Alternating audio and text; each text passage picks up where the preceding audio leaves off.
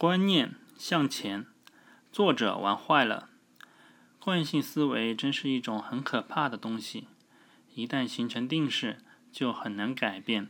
这可能就是通常所说的观念成就。比如，在老外的印象中，中国是一个自行车大国，中国人民都是骑自行车出行的，汽车只是有钱人的交通工具。普通人是享有不了的。放在十多年前，老外的这种观念应该还是正确的。那时中国的汽车确实没有这么多，自行车确实是满地的跑。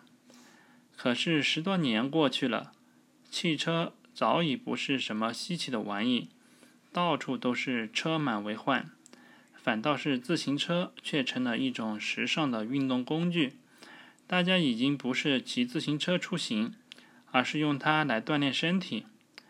观念的形成不是一朝一夕的事情，因此要想改变，也就极其的困难。尤其对于上了年纪的人来说，更是如此。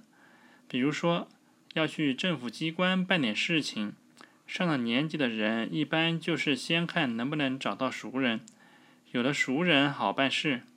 即使有些熟人并不是那么熟，其实现在政府为了提高办事效率，许多事情已经可以网上办理，有些只是点点鼠标，上交几份电子文档就可以了，真的没有必要大费周章。